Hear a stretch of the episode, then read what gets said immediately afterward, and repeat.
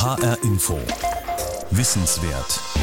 Wir alle hinterlassen Spuren, jeden Tag und jeden Moment unseres Lebens. Zum Beispiel Fingerabdrücke, DNA oder auch digitale Spuren im Internet. Bei der Aufklärung von Kriminalfällen können solche Spuren eine ganz wichtige Rolle spielen. Der technische Fortschritt macht dabei Dinge möglich, die noch vor einigen Jahren undenkbar waren. H-Info Wissenswert jetzt über die Möglichkeiten und Entwicklungen in der Forensik. Mein Name ist Heike Liesmann. Digitale Forensik. Welche Möglichkeiten eröffnet sie für Ermittlungen und Gerichtsverfahren?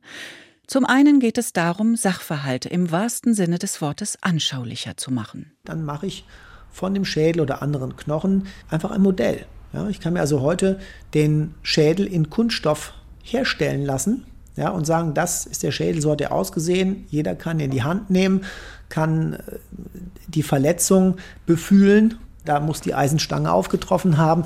Ja, also das sind natürlich faszinierende Möglichkeiten, äh, von denen wir partizipieren. Ermittler und Wissenschaftler können aber auch auf ganz neue Arten von Spuren zugreifen. Sie können virtuelle Räume erschaffen, den Tatort im digitalen noch einmal begehbar machen. Es geht auch darum, dass man in diesen Tatort nach und nach sozusagen unterschiedliche Objekte, die fallrelevant sind, Personen, die einen gewissen Fallbezug aufweisen, in dieses Gebiet mit hineinbringt und dann guckt eigentlich, kann ich einfache Fragen der Plausibilität beantworten, also so etwas wie, kann ein Zeuge X äh, das gesehen haben äh, oder was sind mögliche Bewegungsabläufe. Forscher, Ermittler und Juristen müssen lernen, diese Spuren richtig zu lesen und zu bewerten. Und es geht darum, auch die Grenzen der neuen Methoden zu erkennen. Wie weit reichen die Möglichkeiten der Forensik im digitalen Zeitalter? Wo können sie althergebrachte Methoden ergänzen? Und wo vielleicht sogar eines Tages ersetzen? Für H-Info Wissenswert hat sich Henning Steiner auf eine Spurensuche begeben. Und die beginnt er im Obduktionssaal der Frankfurter Rechtsmedizin. Also kurz zum Ablauf. Wir werden jetzt erstmal eine äußere Besichtigung machen. Das heißt, ähm, wir schauen uns den Leichnam ganz genau von außen an, beschreiben da dann alles auf äh, unser Diktiergerät, was wir dort so sehen. Und der zweite Schritt ist dann die eigentliche Obduktion, also was man sich so drunter vorstellt, dass wir dann eben anfangen, alle drei Körperhüllen zu öffnen. Die drei Körperhüllen. Das sind der Kopf, die Brust und die Bauchhöhle. Alle drei lässt Dr. Stefanie Plenzig bei jeder Obduktion öffnen. Denn so ist es Vorschrift in Deutschland. Die Rechtsmedizinerin arbeitet an der Uniklinik Frankfurt. Ihr Arbeitsplatz liegt in einer alten, stilvollen Villa mit knarzenden Holztreppen. Im Keller der weiß gekachelte Obduktionssaal mit zwei großen Edelstahltischen. Auf einem der beiden Tische liegt eine tote Frau. Die Todesursache nicht natürlich.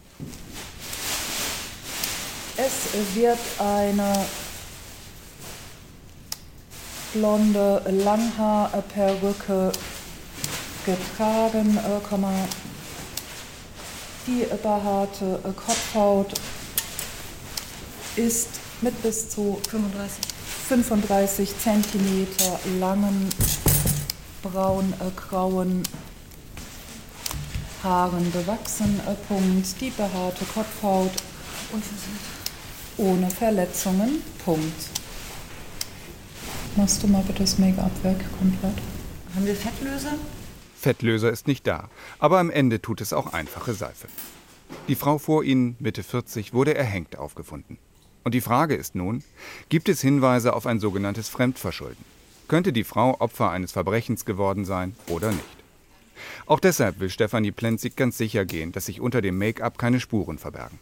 In der Haut äh, der Augenober- und Unterlider äh, sowie an der Schläfenregion äh, beidseits und äh, den einsehbaren Binderhäuten äh, zahlreiche feinpunktförmige Einblutungen. Punkt. Der Begriff Forensik stammt aus dem Lateinischen. Ins Deutsche übertragen kann er zum Markt gehörig, öffentlich oder auch Rechtsanwalt bedeuten. Im Kern ist Forensik heute aber der Sammelbegriff für alle Wissenschaften oder Techniken, die im Straf- und Zivilrecht zur Wahrheitsfindung beitragen. Dazu gehören zum Beispiel der Abgleich von Fingerabdrücken, die DNA-Analyse oder auch toxikologische Untersuchungen. Vieles davon macht erst der Einsatz von Computern möglich. Doch trotz zunehmender Technologisierung sind bei Todesfällen die klassische Inaugenscheinnahme und das Aufschneiden der Leiche, die Obduktion, immer noch unverzichtbar. Die Toten verraten etwas, wenn man ihnen zuhört oder wenn man genau hinschaut. Professor Marcel Verhoff leitet seit Oktober 2013 die Rechtsmedizin der Frankfurter Uniklinik. Es geht darum, bis ins letzte Detail die Abläufe abzuklären, die kurz vor dem Tod stattgefunden haben müssen, anhand dessen, was wir zur Verfügung haben.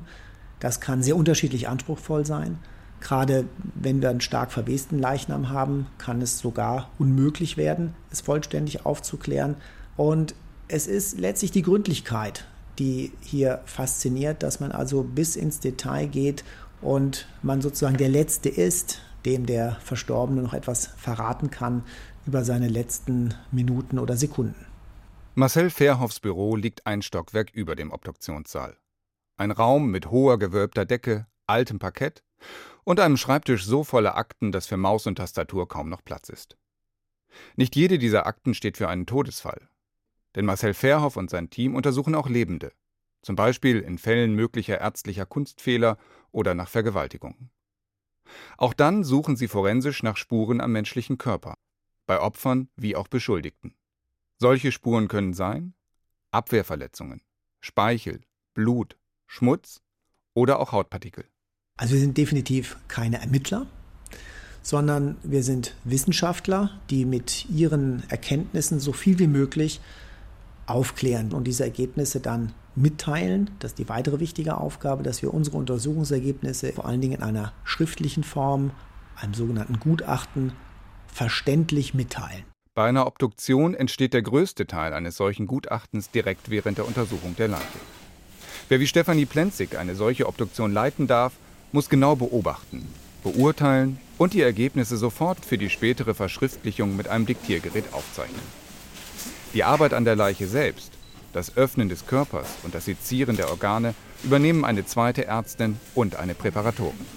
Von der rechten Halsaußenseite etwa in Ohrhöhe beginnend und von hier über die Körpermittellinie hinweg nach links reichend zeigt sich eine mindestens 0,8 und maximal äh, bis 3,5 cm äh, breite, angedeutet bandartige Hautvertrocknung.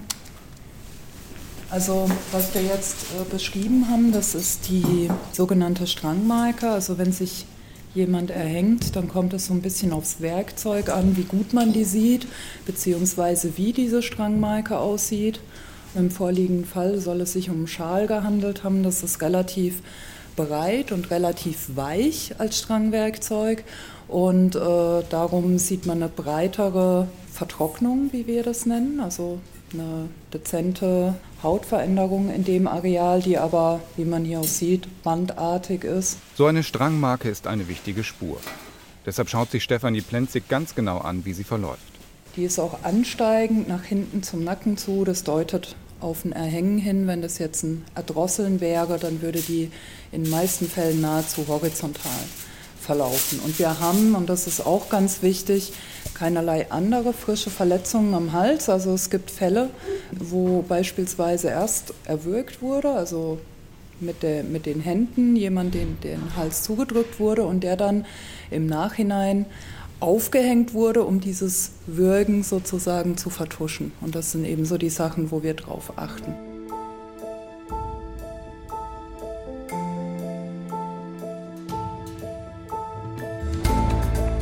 Zeitsprung. Weimar in Thüringen am 24. August 1991. Ein zehnjähriges Mädchen wird in einem Park von einem Fremden angesprochen. Er bringt das Mädchen, Stefanie, dazu, mit ihm mitzugehen. Zwei Tage später wird etwa 40 Kilometer weiter die Leiche des Kindes gefunden, unterhalb einer Autobahnbrücke, der Teufelstalbrücke. Die Polizei geht davon aus, dass das Mädchen von der Brücke geworfen wurde. Den Täter aber findet sie nicht. 25 Jahre später nimmt das LKA Thüringen den Fall wieder auf. Eine neue Sonderkommission, die Soko Altfälle, soll diesen und zwei weitere ungeklärte Tötungsdelikte an Kindern in den 90er Jahren neu aufrollen. Die Polizei setzt dabei auf etwas, was es damals noch nicht gab. Neue technische Methoden, digitale Forensik. Klassische Beispiele dafür wären das Auslesen und Auswerten von Festplatten oder die Analyse der Verbindungsdaten eines Mobiltelefons. Doch digitale Forensik kann längst viel mehr, sagt Professor Dirk Labudde. Unsere Aufgabe war in diesen drei Fällen, die Tatorte von der Jetztzeit sozusagen in die Vergangenheit zu überführen, also die, die wahren Orte, um dann sozusagen diese Szenarien oder mögliche Szenarien der Tötung oder des Tatherganges in diese alten Orte wieder zu überführen. Dirk Labudde unterrichtet und erforscht die Möglichkeiten digitaler Forensik an der Hochschule Mittweida in Sachsen. Wenn er davon spricht, Tatorte in die Jetztzeit zu überführen, dann heißt das, dass er mit seinem Team diese Tatorte digital erfasst und vermisst, um so die tatsächlichen Gegebenheiten des Tatzeitpunkts in den 90er Jahren am Computer rekonstruieren zu können. Dazu haben sie zum Beispiel Drohnen aufsteigen lassen, um Aufnahmen aus der Luft zu machen. Sie haben Fotos ausgewertet, genauso wie Zeugenaussagen und die Akten von Polizei und Rechtsmedizin. Und dann haben sie all diese Daten über die Umgebung der Tatorte, über die Verletzungen und den Zustand der Leichen, über gesicherte Spuren und vieles mehr in dreidimensionale Modelle übertragen. Im Fall der Teufelstalbrücke war das besonders aufwendig, denn der alte Brückenbau war längst einem neuen gewichen. Diese Teufelstalbrücke aus den 1990er Jahren ist nicht mehr existent. Die wurde also 99, 2000 abgerissen. Also sind wir los und haben uns die Originalbauzeichnung geholt, haben sozusagen erstmal die Brücke wieder rekonstruiert mit dem damaligen Geländer, also mit ganz viel Material, auch aus dem Tatortbericht äh, der Ermittler, haben dann sozusagen das Szenario der Zeit von damals wieder aufgebaut, sind dann wieder einen Schritt zurück und haben ganz viele Fotos gesammelt, eigentlich von Wanderern unterhalb der Brücke, die durch dieses Tal gegangen sind und haben dann auch versucht, die Vegetation, wie sie zu dem Zeitpunkt war, wiederherzustellen. Ein Tatort wieder begehbar für die Ermittler, mehr als 25 Jahre nach der Tat. Wieder begehbar zwar nicht physisch, aber im digitalen. Es geht auch darum, dass man in diesen Tatort nach und nach sozusagen unterschiedliche Objekte, die fallrelevant sind, Personen, die einen gewissen Fallbezug aufweisen, in dieses Gebiet mit hineinbringt. Und dann guckt eigentlich, kann ich einfache Fragen der Plausibilität beantworten, also so etwas wie, kann ein Zeuge X das gesehen haben? Oder was sind mögliche Bewegungsabläufe, ist eine nur Eigenverschulden oder gibt es auch sozusagen Komponenten äh, der Fremdeinwirkung? Und solche Sachen kann man dann in diesem Modell mit unterlegter Simulation, manchmal auch nur mit Animation sich sozusagen klar machen und visualisieren. Es gilt, die denkbaren Abläufe einer Tat mit der Spurenlage in Einklang zu bringen. Zu überprüfen, ob die gesammelten Daten eine These der Ermittler bestätigen oder ob es Widersprüche gibt. Der Vorteil ist wirklich, Sie sehen es.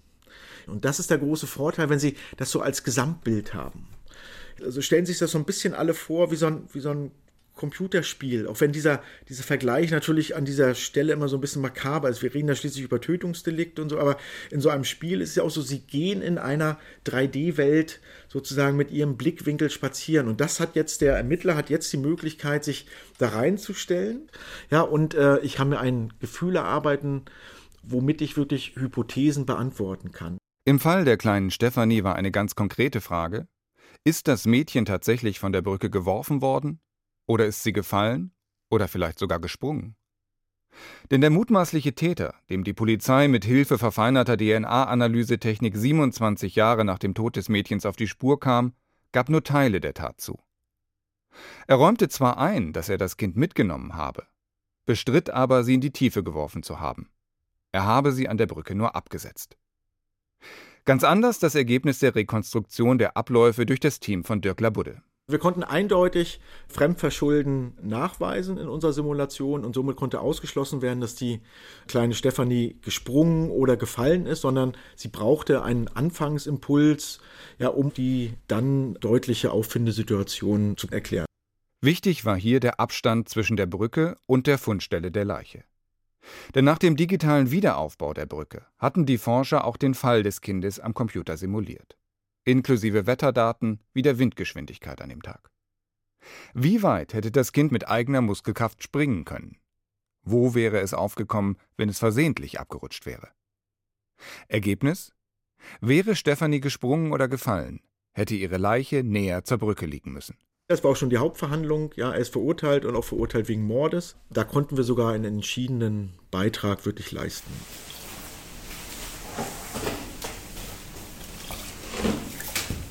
Zurück in der Frankfurter Rechtsmedizin im Obduktionssaal bei Stefanie Plenzig. Nach Eröffnen des Bauchraumes zeigt sich eine regelrechte Lage der inneren Organe. Äh, das Bauchfell zart und spiegelnd. Äh, Punkt. Auch hier geht es um die Frage, Fremdverschulden oder nicht. Bisher sieht es nicht danach aus. Alles unauffällig. Die Harnblase steht unterhalb des Schambogenniveaus. Punkt. Wenn Stefanie Plenzig mit ihren Kolleginnen Leichen seziert, dann erinnert das wenig an die Methoden modernster digitaler Forensik, wie Dirk Labudde sie an der Hochschule Mittweida anwendet. Hier geht es vielmehr um die menschlichen Sinne. Sehen, in welchem Zustand eine Leiche ist. Ertasten, wie fest ein Gewebe ist. Und riechen. Denn auch der Geruch kann etwas über Tote verraten. Gerade jetzt ist ja in Hessen sehr berühmt, der Apfelwein, der hat sehr viele Begleitstoffe. Und Begleitstoffe ist das, was man beim Alkohol dann so, sozusagen als Alkoholisierung riecht. Darum riecht Wodka ganz wenig bis gar nicht. Und wenn jetzt jemand eine höhergradige Alkoholisierung, beispielsweise durch Apfelwein hat, dann können wir das riechen. Ergänzende toxikologische Untersuchungen können zeigen, wie sehr ein Mensch vor seinem Tod tatsächlich unter Alkoholeinfluss stand. Oder ob Drogen oder Medikamente im Körper nachweisbar sind. Das sind die Momente, in denen auch die klassische Obduktion nicht auf moderne Analysetechnik verzichten kann. Dazu gehören auch radiologische Bilder, sagt Marcel Verhoff, Chef der Frankfurter Rechtsmedizin. Wir können Verletzungen ganz anders rekonstruieren. Wenn eine Computertomographie vom Brustkorb durchgeführt wurde, wir haben Stichverletzungen, dann können wir wunderbar die Stichkanäle darin sehen. Also das wäre eben vor ein paar Jahren noch gar nicht möglich gewesen. Und noch etwas hat sich verändert, sagt Verhoff. Früher habe die Rechtsmedizin zum Beispiel bei tödlichen Schädelverletzungen den Schädel des Opfers aufheben müssen, als Anschauungsobjekt für Termine vor Gericht. Heute sei das nicht mehr nötig. Denn statt des Originalschädels könne er einfach ein dreidimensionales digitales Modell nutzen und über einen Beamer im Gerichtssaal an die Wand projizieren. Und wenn das nicht reicht, kann man sagen, okay, dann mache ich von dem Schädel oder anderen Knochen einfach ein Modell. Ja, ich kann mir also heute den Schädel in Kunststoff herstellen lassen ja, und sagen, das ist der Schädel, so hat er ausgesehen. Jeder kann ihn in die Hand nehmen, kann äh, die Verletzung befühlen da muss die Eisenstange aufgetroffen haben. Ja, also das sind natürlich faszinierende Möglichkeiten, äh, von denen wir partizipieren.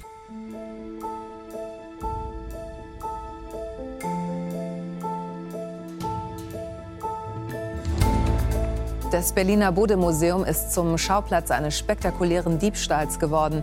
In der Nacht entwendeten Unbekannte eine außergewöhnlich große Goldmünze. Berlin, 27. März 2017. In den frühen Morgenstunden steigen Einbrecher vom Gleisbett einer S-Bahn-Trasse über ein Fenster ins Bodemuseum ein. Es ist ein Einbruch, der weltweit für Schlagzeilen sorgen wird. Denn die Münze mit Namen Big Maple Leaf hat einen Durchmesser von mehr als einem halben Meter. Ihr Gewicht 100 Kilogramm, ihr Wert 3,75 Millionen Euro. Knapp zwei Jahre später, im Januar 2019, beginnt in Berlin der Prozess gegen mehrere Tatverdächtige. Die Staatsanwaltschaft will sie auch mit Hilfe von Bildern einer Überwachungskamera überführen. Aufnahmen, die die mutmaßlichen Täter des Raubes zeigen sollen. Allerdings auch Aufnahmen, auf denen keine Gesichter erkennbar sind. Lässt sich mit Hilfe digitaler Forensik dennoch beweisen, dass die Verdächtigen identisch sind mit den Männern auf dem Video? Die Ermittlungsbehörden haben Dirk Labudde von der Hochschule Mittweida um Hilfe gebeten. Wir haben versucht, eine neuartige Methode zu etablieren, um Täter, die, wo man kein Gesicht sieht, aber Daten bekommt, also Messdaten bekommen, zu sagen, also die Wahrscheinlichkeit, dass es Person A ist, die Wahrscheinlichkeit, dass es Person B ist oder C oder D, ist so und so hoch und das sozusagen anhand der eigentlichen biometrischen Bewegung. Wir Menschen können Gesichter gut miteinander vergleichen. Wir können ziemlich treffsicher einschätzen, ob eine Person, die vor uns sitzt, identisch ist mit einer Person auf einem Foto oder Video. Wenn wir aber das Gesicht nicht erkennen können, wird es für uns schwierig bis unmöglich. Kann ein Computer vielleicht mehr sehen? Kann eine Software helfen, eine Person eindeutig zuzuordnen? Zum Beispiel allein anhand der Art, wie sie geht und wie sie sich bewegt? Also dieses Sprichwort seinesgleichen oder den oder jenigen am Gang zu erkennen und das ist sozusagen das, was wir gemacht haben. Also kann man Menschen an dem Gang so erkennen, dass man sagen kann, das ist wirklich diese Person. Das war die Herausforderung eigentlich, die vor uns stand. Keine leichte Aufgabe. Neuland in der Forschung und vor Gericht. Genau dort, Vor dem Landgericht Berlin muss sich Dirk Labudde Mitte Mai 2019 viele kritische Fragen zu seinem Gutachten über die mögliche Tatbeteiligung der Angeklagten anhören. Kritische Fragen über die Möglichkeiten und Grenzen der von ihm entwickelten technischen Methoden. Und eines wird direkt deutlich. Nicht alle Antworten, die Dirk Labudde geben kann, erfüllen die Erwartungen des Gerichts. Ein Urteil wird frühestens im Herbst erwartet. Doch egal wie dieser Prozess ausgeht, Forscher wie Dirk Labudde werden in den kommenden Jahren immer mehr neue forensische Möglichkeiten zur Aufklärung von Straftaten entwickeln und, wenn es gut läuft, etablieren. Und dabei wird es bei jeder neuen Technik erst einmal Diskussionen darüber geben, ob die Ergebnisse wirklich verlässlich sind, ob sie ausreichen, um einen Menschen zu verurteilen. Und das ist auch gut so, sagt Dirk Labudde. Forensik hat ja nicht nur die Aufgabe, eigentlich Daten zu schaffen, um eine Verurteilung zu gewährleisten, sondern auch um eine Entlastung zu gewährleisten. also wo liegt wirklich die Grenze einer solchen Methode und ab wann sollte sie nicht mehr eingesetzt werden? Weil am Ende geht es immer um Schuld oder Unschuld oder wirklich um den Lebensweg der unterschiedlichen Personen.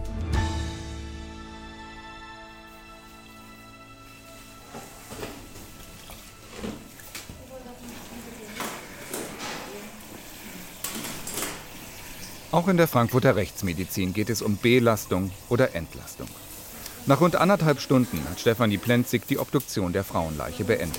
Hinweise auf eine fremde äußere Gewalteinwirkung haben sich im Rahmen der gerichtlichen Leichenöffnung nicht ergeben. Punkt.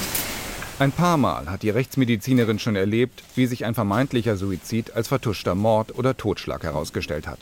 Diesmal scheint es nicht so zu sein. Wir haben jetzt zumindest im Rahmen der gerichtlichen Leichenöffnung keine Hinweise darauf gefunden, dass hier ein Fremdverschulden vorliegt und gehen jetzt erstmal davon aus, dass der Tod infolge des Erhängens eingetreten ist. Wenn man da dann keinen Hinweis äh, darauf hat, dass so viele Medikamente oder Drogen eingenommen wurden, dass dadurch ein Bewusstseinsverlust oder eine Bewusstlosigkeit resultiert ist, ist das ziemlich sicher ein suizidales Geschehen. Ob und wie viel Alkohol oder Medikamente im Spiel waren, das konnte Stefanie Plenzig während der Obduktion nicht direkt klären.